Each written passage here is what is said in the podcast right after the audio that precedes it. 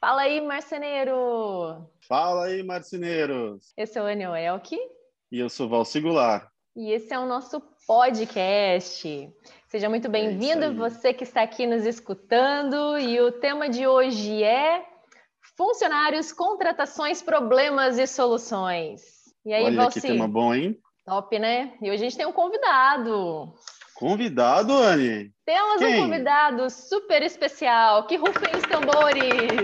Opa! Quem, quem, quem? Quem é ele? Será que o pessoal quer saber quem é ele? É nada mais, nada menos do que o Edson N, my best friend, que além de ser meu melhor amigo, ele também é marido da Marília, pai da Tatinha e da Talita e do Arthur. E nas horas vagas, ele também é empresário de marcenaria, marceneiro, diretor de novos negócios. Edson, seja muito bem-vindo aqui no nosso podcast. Daí, pessoal, tudo bem? Tudo felizes de estar aqui. É, tem... Seja bem-vindo, meu querido. Estamos aqui para servir hoje, vamos lá. Ah, que bom. Então Que conta legal. um pouquinho sobre você, sobre a sua história, né? Porque, pelo que eu sei, você já nasceu marceneiro, né? Como é que é isso? Mais ou menos isso, tá? Mais ou menos isso, mas é, são de experiência com fábrica de móveis 35 anos. Uhum. É, quando nasceu a nossa casa, né, é, eu estava lá. eu estava lá e entrei é, limpando o chão da primeira marcenaria que o pai montou, uma Uhum. coisinha bem, bem humilde, eram 25 metros quadrados, 5 por 5, né, feito de eternite fininha no teto, nos quatro paredes e o chão de terra batida. Sim. Então, o pai ali começou a me ensinar como se organiza um chão de fábrica. né? E daí, hoje, 36 anos depois, estamos à, frente da área de estratégia de novos negócios na nossa casa. Mas sabemos cortar, sabemos pitar, sabemos... Só não programar as máquinas mais novas hoje que tem um conhecimento técnico e de programação que é maior do que eu, que eu consegui absorver aí. É, hoje você, na verdade, está em São José dos Pinhais, no Paraná, mas você atende o Brasil inteiro, né? Conta um pouco, assim, quem são seus clientes, porque eu acho que isso é uma curiosidade e algo que o pessoal vai encher os olhos quando souber.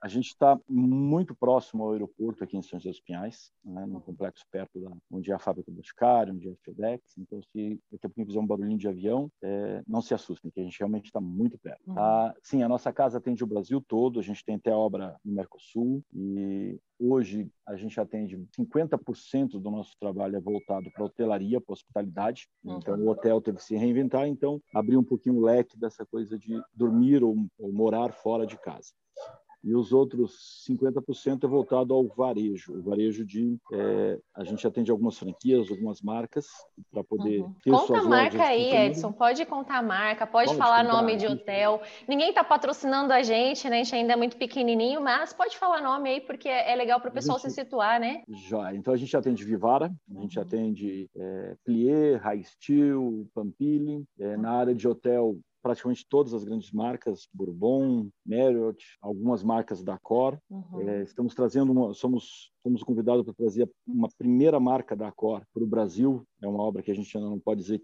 o nome da, da dessa marca ainda por contrato, Aham. Mas é a primeira unidade na, nas Américas, né? É a unidade piloto. Então a gente é muito forte essa coisa de desenvolvimento, né? Então trabalhar no desenvolvimento do as flagships, o, tem que se nascer primeiro. né? Uhum. Então a, se especial, foi uma especialização que a gente fez. né? Já desde o tempo que você trabalhava na rede, lá, né? Da gente fuçar Uhum. ferragem. Então nossa Verdade. casa é bem conhecida hoje por essa essa capacidade de ofertar soluções. Para quem tiver curiosidade, né? É Nossa Casa Mobília, né? Nossa Casa Mobília. Contemporânea é o nome, mas nas redes sociais, no Instagram, tá como Nossa Casa Mobília, né? Isso, porque a gente acabou, é, esse ano agora com uns 30, e- um aniversário de 35 anos da nossa casa, a gente mudou a logo, fez uma logo, uma assinatura, a gente vai começar a assinar os móveis Uhum. e tirou o, o contemporâneo fora, né? Então ficou só nossa Uhum. casa mobília. né? Ah, entendi, entendi. Ah, então provavelmente assim, o pessoal que está andando no shopping vai ver móvel de vocês, vários lugares do Brasil. A gente mesmo já se encontrou em vários lugares do Brasil em que você estava fazendo ou alguma manutenção ou mudando, né, alguma coisa. Por exemplo, Belo Horizonte foi uma situação dessa. E o pessoal Claro. que estiver no shopping dando uma voltinha vai se deparar tanto com Vivara, quanto com Plié, quanto com Pampili, quanto High Steel, que é moda masculina, né? Isso. Não, que show, que show. Muito legal, hein, Edson? Parabéns. É, é ardido, né? A gente não pode dizer porque são, são produções com datas de inauguração muito certas, envolve uhum. muita coisa depois de uma assinaria. Então, uma palavra para a gente que não existe no nosso dicionário é atraso ou remarcação de data, porque é, o hóspede já fez reserva para entrar no hotel quatro, cinco meses antes da inauguração, então tem toda uma ansiedade da operação. A, a loja tem que abrir para faturar, porque todo mundo sabe que o custo de um shopping é muito alto, então é, não existe espaço para falhas. Né? Então... E, e, na verdade, tem o ônus e tem o bônus, né? Porque às vezes a gente acha, acha assim, nossa, que grandiosidade desse mercado, faz hotéis inteiros, faz uma, uma rede de lojas, mas também quando tem uma crise, às vezes fica vários meses ali sem faturar. Enfim, tem a parte boa e tem a parte ruim, que tem que se equilibrar, né, Edson? Tem, eu, a própria Covid agora foi uma, uma situação dessa. Né? Uhum. A gente fica, estávamos embaixo de um guarda-chuva, foi a primeira coisa que fechou e sofreu: hotel e shopping. E shopping. Nessa situação do Covid, né, a gente não levou sorte, mas a gente também não dispensou ninguém. A gente segurou toda, todo o staff. É, agora, no último mês, a gente teve que fazer uma dispensa e de solicitação de saída, a gente teve três nesse período. Pessoas que resolveram mudar de cidade, pessoas que acompanharam uhum. o esposo, tiveram que pedir para sair, mas a gente segurou as pontas esse período todo aí do Covid. Agora o Brasil já começou a rodar de novo, né? A máquina não, ela roda sozinha, não chega um momento que tem que, tem que funcionar, né? Então, uhum. a gente já está aí com, com, bastante coisa para fazer. Que bom. Que legal. Edson, eu, eu, eu, gostaria de te fazer uma pergunta baseada no seu início, né? Certo. Até porque quem nos ouve é, tem diversas, diversos diversos tamanhos de marcenaria. A gente vê muita gente que acaba até desistindo da marcenaria, pensando em desistir da marcenaria pela dificuldade, né? por, por, por, por enfim, por inúmeros problemas que podem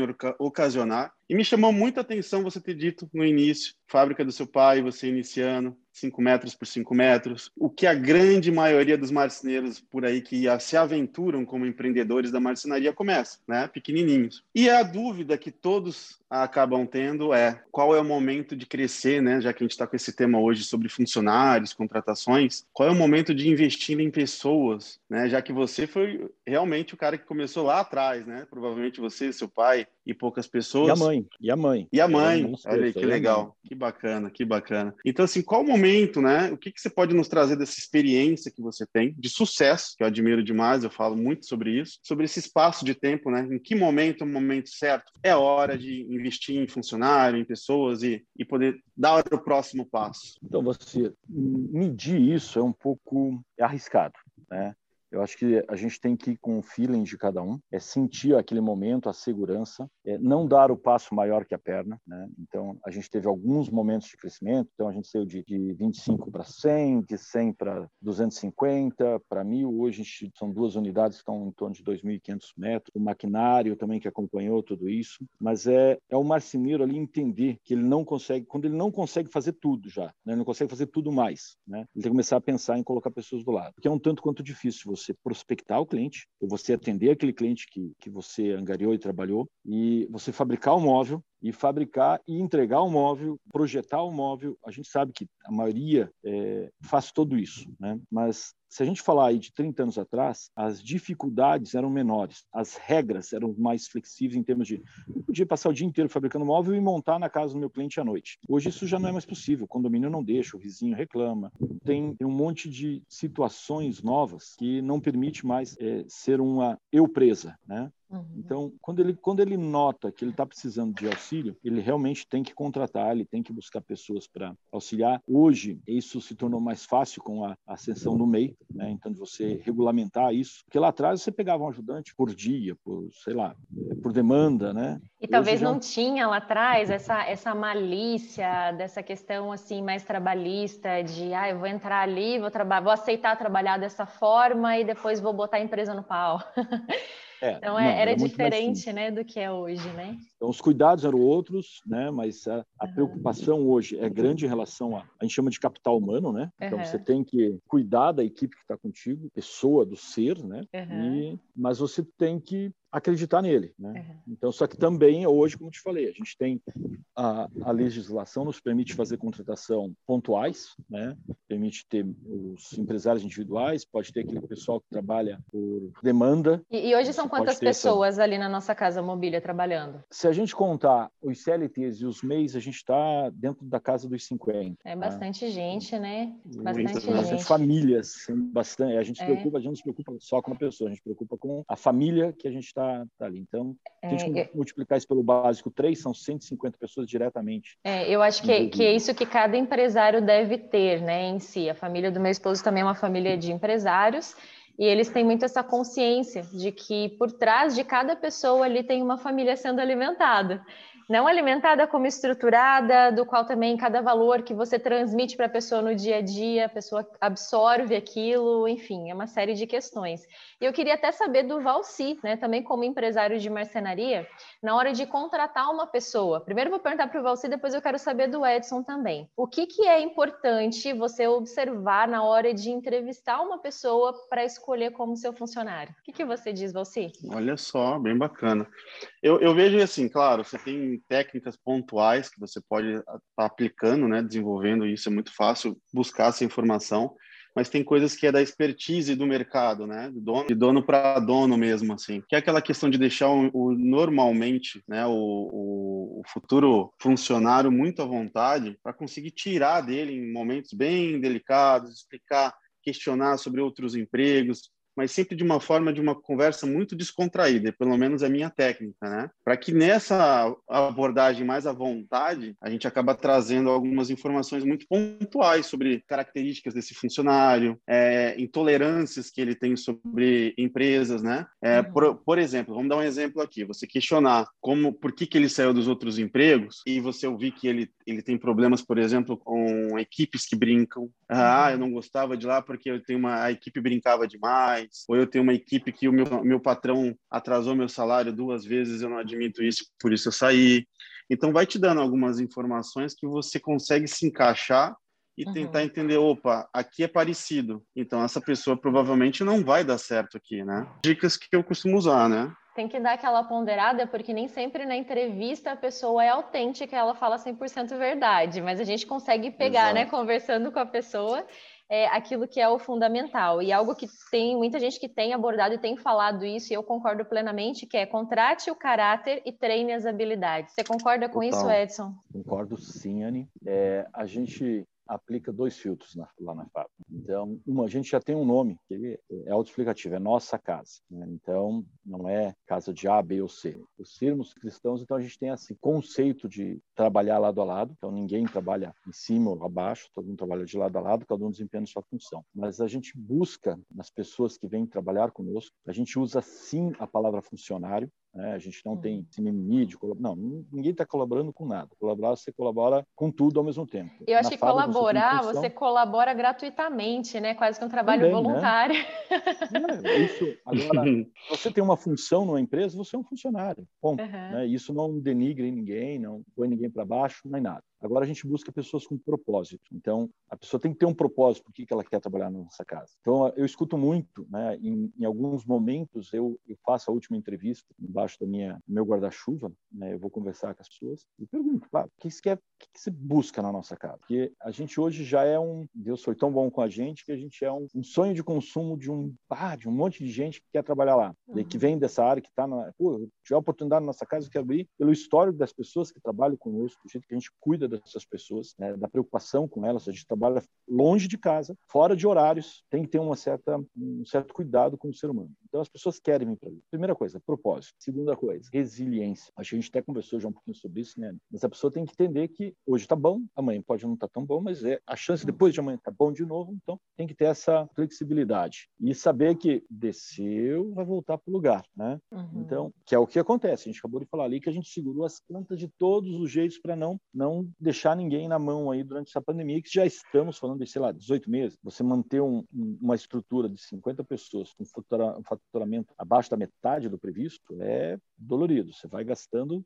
tudo que fez durante um período para segura ampliação, segura isso. É, a gente estaria, estaria em momento de, de, de novamente de expansão, né? seguramos os planos, mas para trabalhar na nossa casa, resiliência e um uhum. propósito porque está ali. Né? Então é isso que a gente... É os macetes ali que a gente usa todos também, você sem dúvida. A gente pega na mentira, então todo mundo, ninguém bebe, todo mundo é crente, todo mundo em casa, é sempre aquela coisa. Não, não chego tarde, não fumo, mas a gente sabe que nem sempre é, isso. Mas o tempo acaba desenvolvendo esse feeling de você, opa, peraí, isso aí tá. E quando tem dúvidas, né, o RH tem os procedimentos dele, vai ligar no último trabalho, vai ligar no anterior, uhum. aí você faz um, um teste para ver se sabe tudo aquilo mesmo. Né? É, e Mas assim, é nenhuma, nenhuma mentira se sustenta, na verdade, né? Se a pessoa mente ali na hora da entrevista, depois você já vai ver que não é aquilo e, puxa, eu acho que a gente vive num tempo que tem que ser autêntico mesmo, tem que falar a verdade, é, tem que mostrar quem você é mesmo, se bebe, bebe, se fuma, fuma,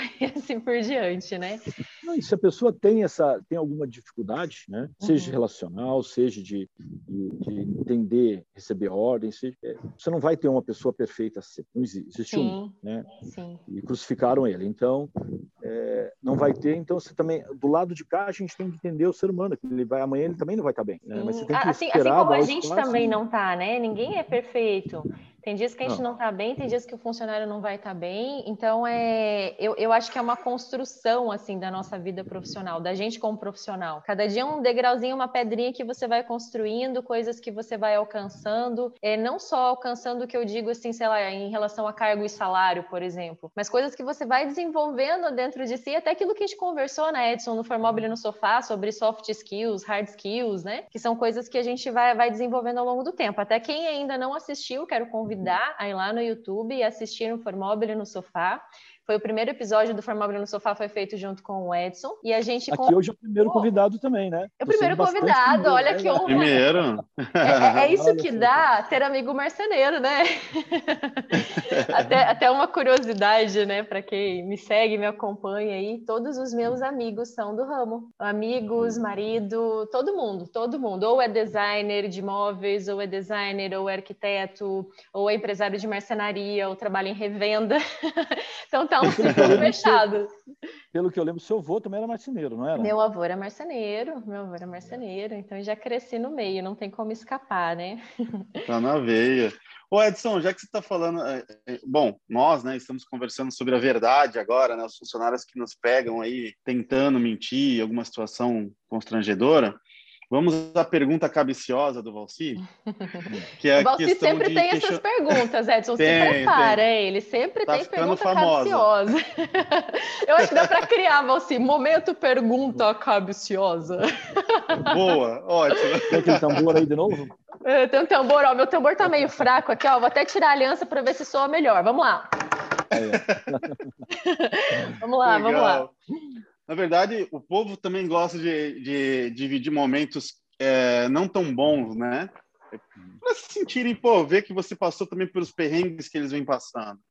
Então, com isso, eu queria te perguntar se, uh, quais os problemas que você já teve com funcionário, dividir a sua experiência, situações de repente engraçadas ou constrangedoras, alguma questão com funcionário que, putz, podia ter passado sem essa. Então, há as decepções, né? Vamos lá. A gente já, já descobriu que chegou a pagar silicone para amante de um coordenador do Rio de Janeiro. Misericórdia. Por desvio, é, por desvio de recurso. desviava, inclusive, o dinheiro do, da refeição, ele embolsava uma parte, e foi assim. Só que isso a gente sabe que é aquela coisa que vai sempre crescendo, né? Então, é, isso foi uma situação muito chata, né? De ter que desligar uma pessoa por desvio. Outra é a questão. E, mas da... e como que foi feito nessa situação? É, o desligamento foi por, por justa causa? Anny, no Brasil é muito complicado justa causa. Né? Uma pessoa que te rouba, rouba a sua empresa, rouba a empresa que tanta gente está trabalhando ali, ela, ela não vai, não vai se contentar em sair sem dinheiro algum. Ela vai para o Ministério do Trabalho, que ainda não é, é justo. Né? Ele sempre olha o empresário como, como o algoz né? e o funcionário indiferente de qualquer coisa, o coitado. Né? Então a gente simplesmente desliga. Não, não, não tem outra forma. Falou, vem cá, acabou Ah, mas acabou por quê? Você sabe por que acabou, daqui os teus direitos, você não precisa cumprir uhum. aviso, a gente está indenizando e acabou. Né? Eu acho, eu acho uma situação saber, injusta demais para as empresas, né? Eu acho muito injusto isso, porque você sabe que teu funcionário está te roubando, mas e aí? Você vai demitir, ele não pode demitir por justa causa? Cara, é complicado, né? É, eu, eu, percebo que assim, aqui no Brasil, como eu acho que grande parte das pessoas ainda são funcionários e não empresários, muitas vezes eles não sabem o que tem por trás de uma corporação para manter, né? Toda aquela estrutura. E às vezes eles acham que a empresa é rica, que o patrão é rico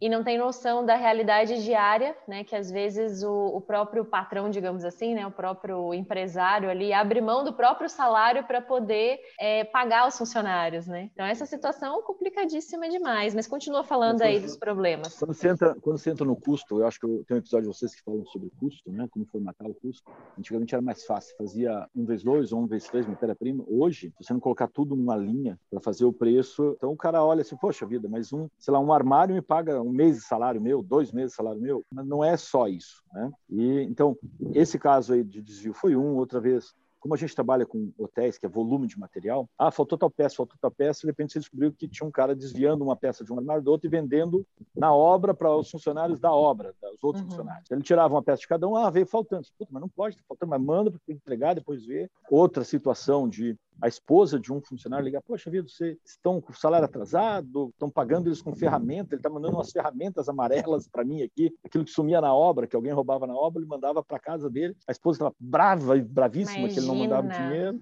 e ele porque estava mandando ferramenta. Aí estava né? aparecendo então... parafusadeira, The Walt, Stanley. Exatamente. não, e ela não conhecia, acho que para ela só existia Bosch, ela falou, tem umas, vocês estão pagando com uma ferramenta amarela. E a última decepção é você ser chamado na obra, na casa de um cliente, né, na, no escritório escritório dele e assistir um filme de um funcionário seu tirando alguma coisa do patrimônio do cliente. Né? Então, é, isso são as coisas bem chatas e, e depois chamar a pessoa para conversar, porque a, a, imagem não é cedida para você, é uma, é uma conversa interna que eles têm ainda antes de abrir um. A gente trabalha com muita multinacional, como eu falei no início, com muita empresa grande. Então, alguém fala, ó, cara, tem que dar um jeito nisso aqui, porque senão vai ficar ruim para todo mundo, né? Uhum. Se envolve, tem que envolver um boletim de ocorrência, aquela coisa. Não, não fui, não. Ah, eu vi, imagem, né? Então, vamos lá, coloca aqui no lugar de novo, você da sala, você vai lá, busca, põe aqui e passa, volta para Curitiba e acerta a tua, tua vida lá. Né? Então esse é, mas é o risco de você trabalhar com o ser humano, né? Meu pai uhum. sempre fala que é, a pessoa é honesta até virar desonesta. Né? É, então... E eu acredito, na verdade, Edson, que da mesma forma como você teve decepção com muita gente, você também teve muitos funcionários bons, né? Pessoas Nossa, que te ajudaram, gente... que foram teu braço direito. Temos gente assim hoje, gente que tem a porta aberta nas casas que já saíram, mas conversam com a gente. Pessoas que abriram sua própria empresa, né? uhum. né? pessoas que foram para outro ramo, mas conversam com a gente, volta e meia, dá um, manda uma mensagem para saber como é que tá, aquela coisa. Estou lembrando de você. Então a gente tem essa, tem esse, muito mais pessoas assim, muito, muito, muito, né? uhum. do que pessoas que nos trouxeram problemas. E temos pessoas que se aposentaram conosco. Né? Então você pega 35 anos já, se a pessoa foi o primeiro emprego dela, não é nosso caso, mas pessoas estavam no decorrer, se aposentaram e estão tranquilos.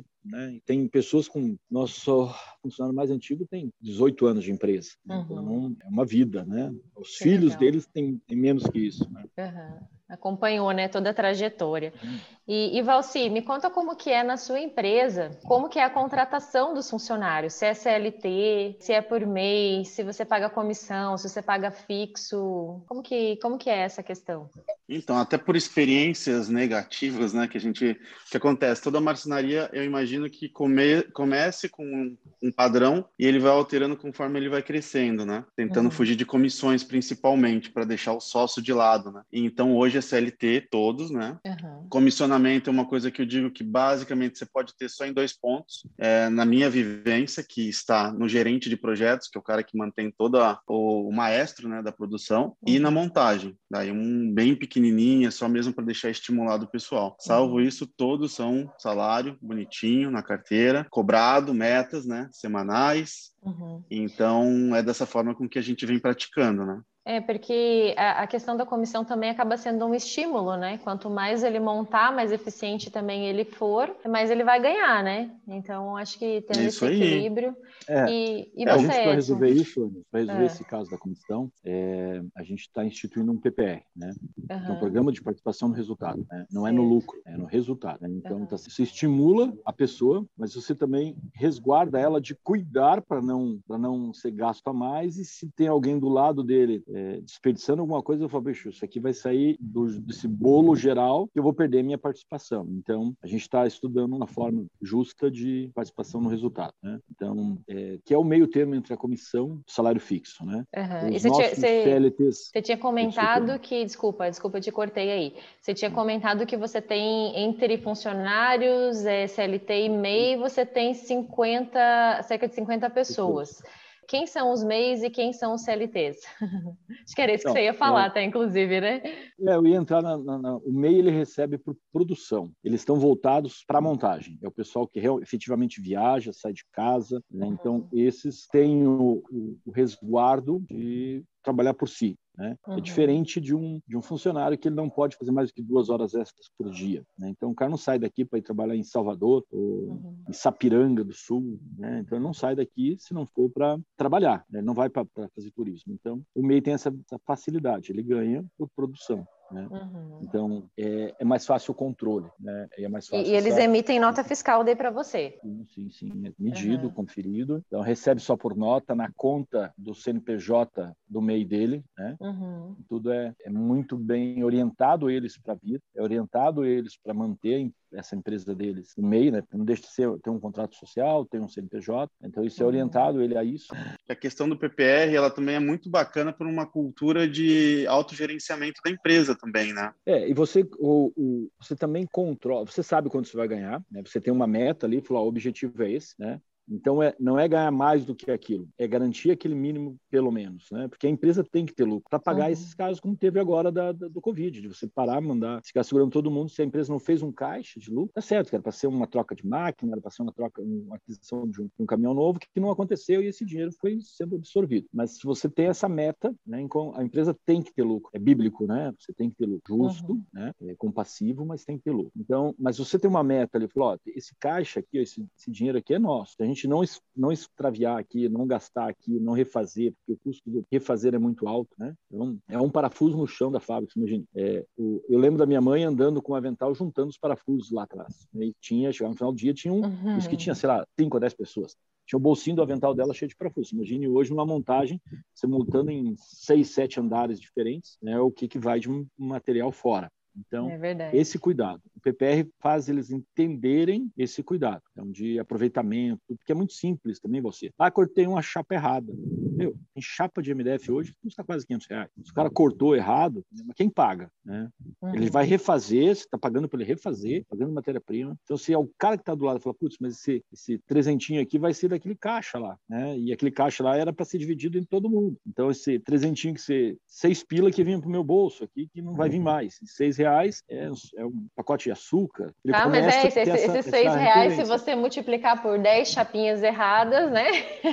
E é assim fácil, assim vai, vai fábrica, aumentando, lógico. fábrica, é, porque ele, ele pega, corta, coloca ela na pilha de novo, ah, não vi, então ah, e você ensina, né, você traz essa cultura né, da verdade para dentro da empresa. Então o cara fala: putz, errei. Outro cara, errou. Né? Vamos lá, vamos fazer de novo, mas você está ciente que não tem ninguém passando a mão na cabeça, não. Né? Então, uhum. Então vai sair de algum lugar isso. Né? Mas aproveitando que você está falando né, dessa questão da responsabilidade, das pessoas trabalharem em conjunto, um acaba colaborando nesse sentido com o outro, como que é a divisão do trabalho dentro da sua empresa? Tem uma pessoa que só corta e fita, outra só monta, ou a pessoa pega aquele trabalho por completo e vai fazer tudo. Que cada marcenaria tem a sua forma de trabalho, né? Tem algumas que, sei lá, tem 10 equipes de marceneiro mais um ajudante e ele pega o projeto do zero, do início ao fim.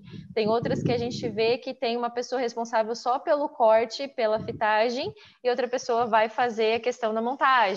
Como que é lá na nossa casa? Então, é um trabalho bem colaborativo. Então, a gente nasce com o projeto, né? ele sai da área de... Já quando ele entra, quando a venda, aconteceu a venda, e isso vai para o setor de projeto, se isso já não foi desenvolvido lá atrás, na, no, no, período do projeto mesmo, do orçamento, a gente vai acompanhando, às vezes, desde o início, né? Vai para o projeto, o projeto tem essa, essa metodologia de, ah, eu vou fazer a base, eu vou fazer o detalhamento, eu vou fazer a, a, a explosão para descer para o chão de fábrica, vou fazer a importação para o sistema, então cada um tem uma função, coordenado por uma coordenadora. Uhum. É, isso vai para o PCP, né? o PCP tem que descer isso para as máquinas, soltar as ordens de compras. Quando isso chega na mão do encarregado de produção, né? ele recebe um mapa, fala, tem tudo isso aqui para você montar. Já está na máquina, já está na seccionadora para corte, já está na, na fita de bordo, então vão sendo feitos processos, vai sendo li, lido isso, passa de máquina a máquina e chega na mão da equipe de pré-montagem. Então, né, eles vão pré-montar alguma coisa especial, vão fazer a montagem de um item para ver se deu tudo certo,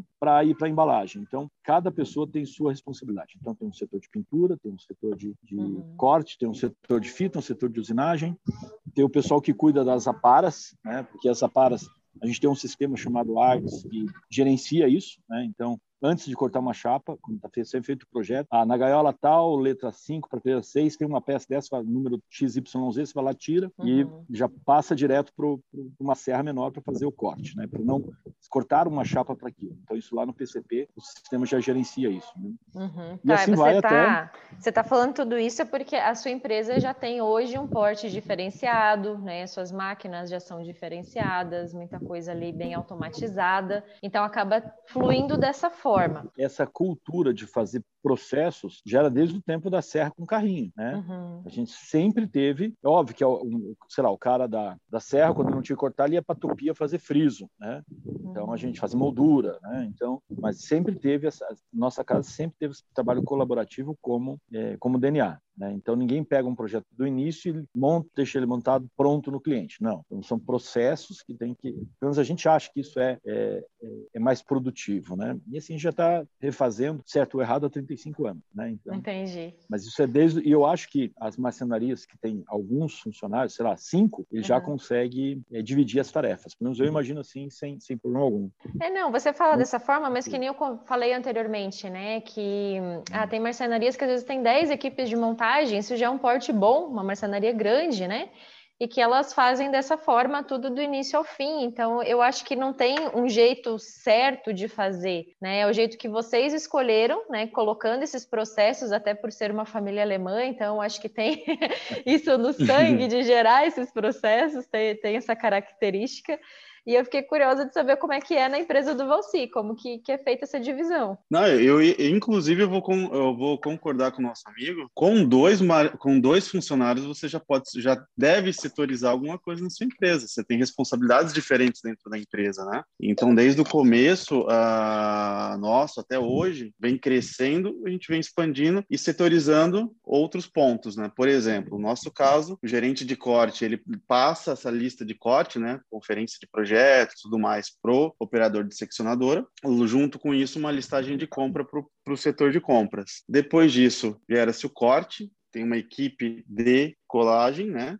Fica ali dando acabamento, checando todos, todo essa, esse processo, sempre autogerenciável. Um setor gerencia o anterior. Ah, depois disso, é como se fossem esteiras, para quem não está nos ouvindo, né? Então, imagina que você tem esteiras que é, é distribuído cada projeto. Então, cada apartamento entra numa esteira. E essas esteiras são alimentadas por, essa, por essas equipes e outros é, auxiliares, né?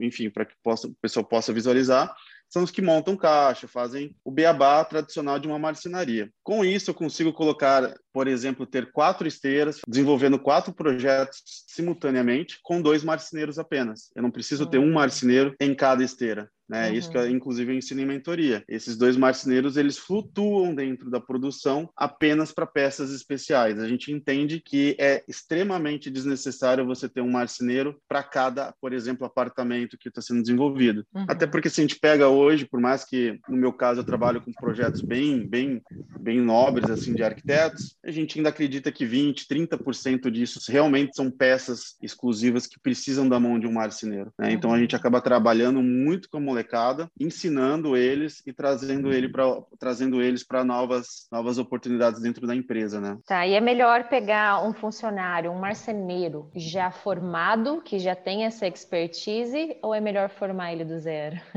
E, e aí, Edson? Passa a bola. É, é, é. Assim, é, no nosso caso hoje lá, a gente acaba graduando pessoas para solucionar problema, para ser um marceneiro, né, vamos dizer assim. A gente não tem marceneiros que saibam pegar um pedaço de madeira e fazer uma cadeira. Né? Uhum. Então, meu pai é marceneiro, né? Ele sabe olhar para um... Eu posso me considerar um marceneiro. Eu olho para uma chapa e eu sei o que tirar dali olhando para o projeto. Né? Uhum. Né? A gente não tem profissionais assim. A gente tem... A gente investiu muito mais na área de projeto. Se projetar errado, meu, né? Uhum. Vai, vai embora. Eu acho que eu, um podcast vocês falaram isso também, aí, uns episódios atrás, de erro de projeto, de barracão uhum. cheio de peça errada e coisa. Sim. Então, o negócio está no projeto. O pessoal de projeto tem que conhecer. Hoje a gente lançou, para você ideia, uma vaga de orçamentista. Né? Uhum. A vaga é bem legal. Né? Você tem que saber é, design de móveis. Né? O restante uhum. a gente te ensina aqui. É que é preencher planilha, que é preencher sistema. Né? Você tem que saber uhum. como constrói o móvel.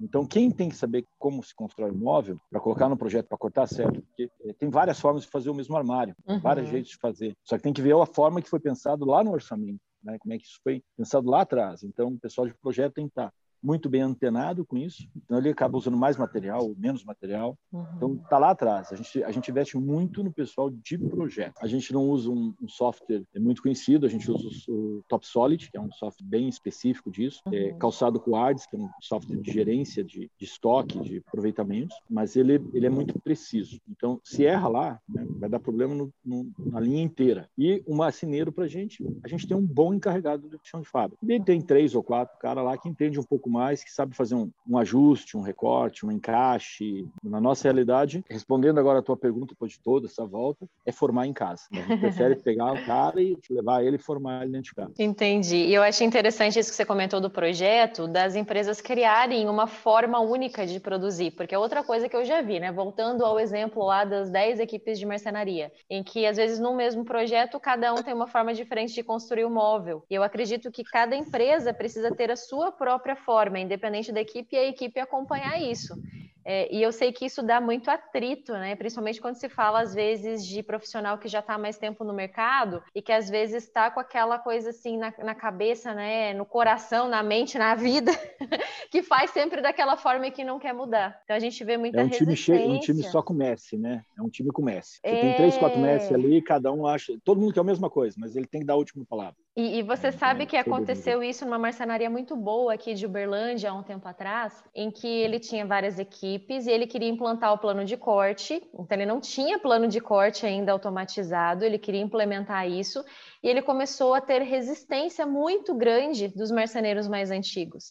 E ele tentou, assim, por um ano, um ano e pouco, convencer o pessoal: não, vamos colocar, vale a pena, vai reduzir nosso resíduo. Ele tinha muita sobra de material. E aí, o que, que teve que fazer? Demitiu. Ele falou assim: Ana, eu demiti minha equipe inteira, contratei, voltaram dois que, que quiseram trabalhar comigo novamente, e o resto eu contratei tudo novo, porque eles não se adequaram à cultura, né, a, a, a se atualizar nesse sentido, e eu precisei implementar um plano de corte, precisei criar um método de trabalho para fazer minha empresa fluir, para diminuir resíduo e também ter mais lucro, né? Porque cada chapa ali, cada sobra de MDF é dinheiro que está indo para o lixo, né? Sim. Gestão é algo muito importante. Eu vejo que a grande maioria dos marceneiros que tem medo em relação a isso, uma certa resistência, é porque ele sabe que com gestão você tem conhecimento de que está sendo utilizado mais parafuso, inclusive, do que se deve, né? Uhum. Porque parafuso é uma coisa que acaba, na, na, na grande maioria dos marceneiros, ninguém dá bola. Chapa, erro, quantidade quantidade de chapa. Então, a gente fica muito alinhado em relação ao que está acontecendo no chão de fábrica sem estar lá, basicamente, né? Então, assim, qualquer solicitação de compra por parte do chão de fábrica, do almoxerifado, quem está no escritório tem controle total para entender e falar, opa, peraí, mas por que, que vocês estão me pedindo isso? Você já né? foi, foi entregue, passado né? a lista de compra exata, já foi entregue. Então, isso, isso eu costumo dizer muito no meu canal, que é fazer com que o empreendedor de marcenaria tenha as rédeas da sua empresa, você é. ser dono do seu destino. E é o que a grande maioria hoje busca, né? Espero eu. Sim, e não depender, é, né, eu... Do, do profissional, independente da pessoa que vai trabalhar com ele, da pessoa que vai estar ali ao lado lado dele, ele pode. Não estou dizendo assim que a pessoa é substituível, né? Mas todo mundo numa função, num cargo de trabalho, pode ser substituída sim. E essa é a vantagem, né? De você ter esse controle, ter essa gestão, é que está tudo ali com você e não com as pessoas que estão trabalhando. Você não tem total dependência dela. Se um dia aquela pessoa ficar doente, se ela faltar, se ela decidir é, te abandonar e virar seu concorrente, é, é fácil de você substituir, né, por outra pessoa para fazer aquele trabalho. E essa questão de você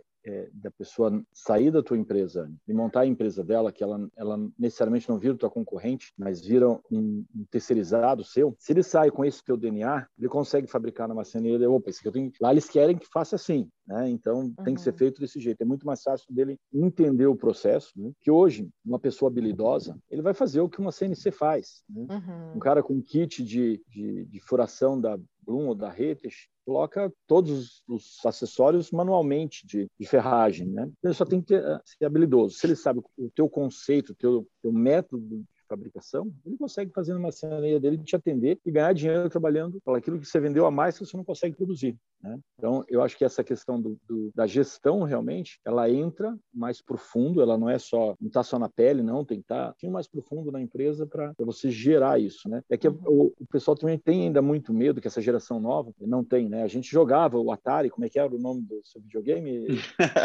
o meu era Master System, um pouquinho Master depois. System, então, você não, você não dividia os teus, a tuas manhas, porque você queria chegar na frente, né? Hoje a molecada divide, porra, os caras trocam, gravam filme, eles trocam informação. E muito tempo atrás, também não, não, não muito tempo, né? Mas assim, ah, não, meu jeito de fazer é o meu jeito, eu não passo para ninguém porque eu, é, é, o meu segredo, né? Cara, não existe mais isso. Então, você, o teu segredo é a tua, teu carisma, teu jeito de atender, aquela que a gente fala de soft skill, hard skill, né? Mas é tinha muito disso também das pessoas guardarem aquele jeito de fazer, aquela manha de fazer curvar o MDF, né? Fala, ah, MDF não curva, curva, como é que faz? Ah, não vou te dizer. É, então, é, esse era um, um, uma pedra no caminho do pessoal aí de não, não compartilhar, né? Que é. mesmo Papo bacana, hein? Muito legal mesmo, dá muito tempo aí falando, né? É, eu achei interessante o Edson comentar sobre isso, assim, de às vezes um funcionário seu virar um terceirizado seu, ter a própria empresa e aquela demanda extra da sua empresa, ele poder fabricar é, da mesma forma que você fabrica. Olha que coisa interessante, nunca tinha pensado por esse modo. Porque realmente é, tem essa questão de que muitos marceneiros se formam em algumas empresas, depois eles vão lá e montam a própria marcenaria. Inclusive, como o Edson comentou, às vezes não precisa ter grandes máquinas para fazer coisas maravilhosas. Inclusive, eu falo muito sobre isso também ali no meu canal, que aqui em casa, é, quase que cada ambiente da minha casa foi uma marcenaria diferente que fez. E eu vou te falar que eu acho que o meu ambiente preferido foi a menor marcenaria, do qual tem um marceneiro que trabalhava sozinho, ele tinha um ajudante, hoje em dia ele faz tudo sozinho, a marcenaria dele fica atrás da casa dele, as máquinas dele são simples, porém o acabamento dele é impecável. Então isso é, é muito relativo, né, essa questão. É, mas tem muita marcenaria também que tem esse medo, né, de passar a sua forma de trabalho, como você comentou, ah, porque o cara vai virar meu concorrente, então não vou formar é, esse meu funcionário porque em breve ele vai virar meu concorrente. Eu acho isso terrível, é péssimo, pequeno, porque, é pequeno, porque nunca pequeno. você vai, vai conseguir, às vezes, atingir a qualidade na sua mão de obra se você não investir no treinamento da sua equipe, se você não ensinar aquilo que você faz de melhor. E assim, Anne, você vê isso também, né?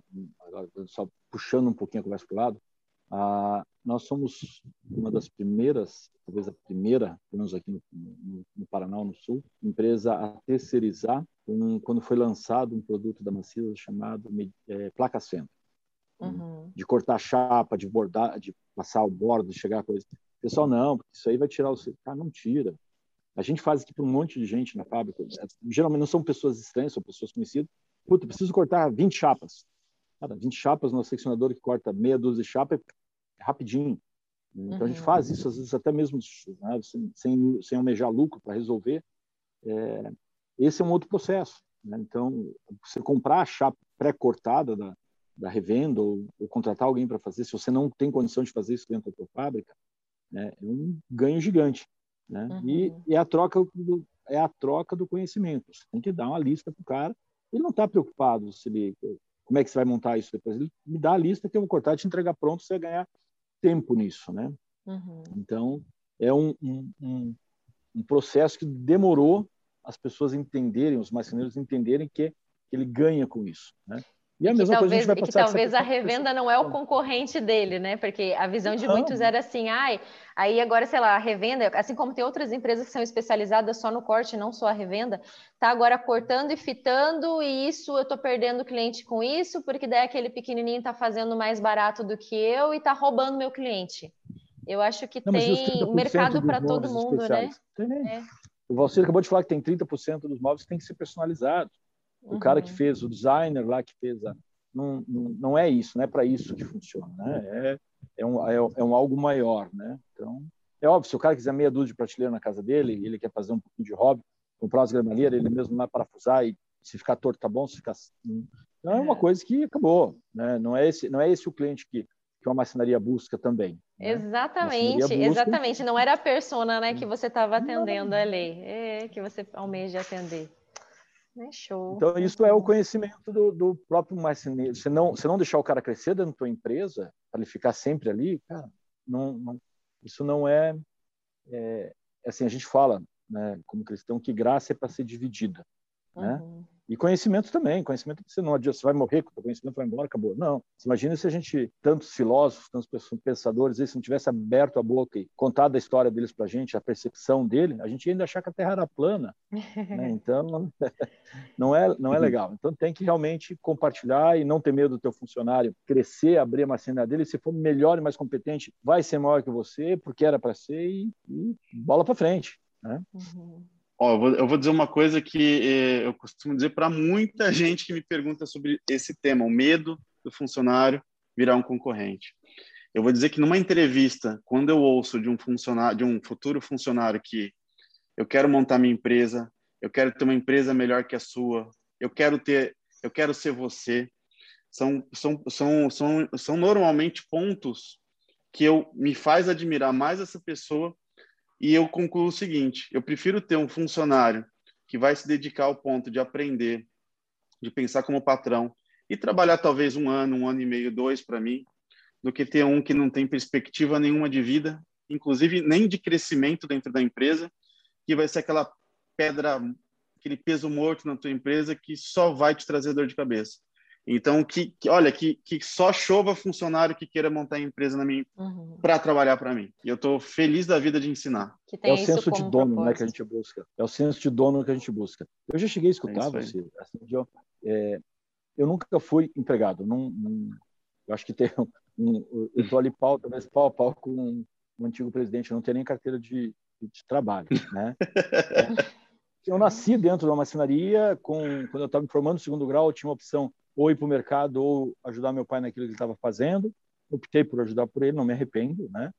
E mas eu escutei assim, ah, você nunca foi funcionário, nunca foi, você viu ninguém. Ah, o quê? Peraí.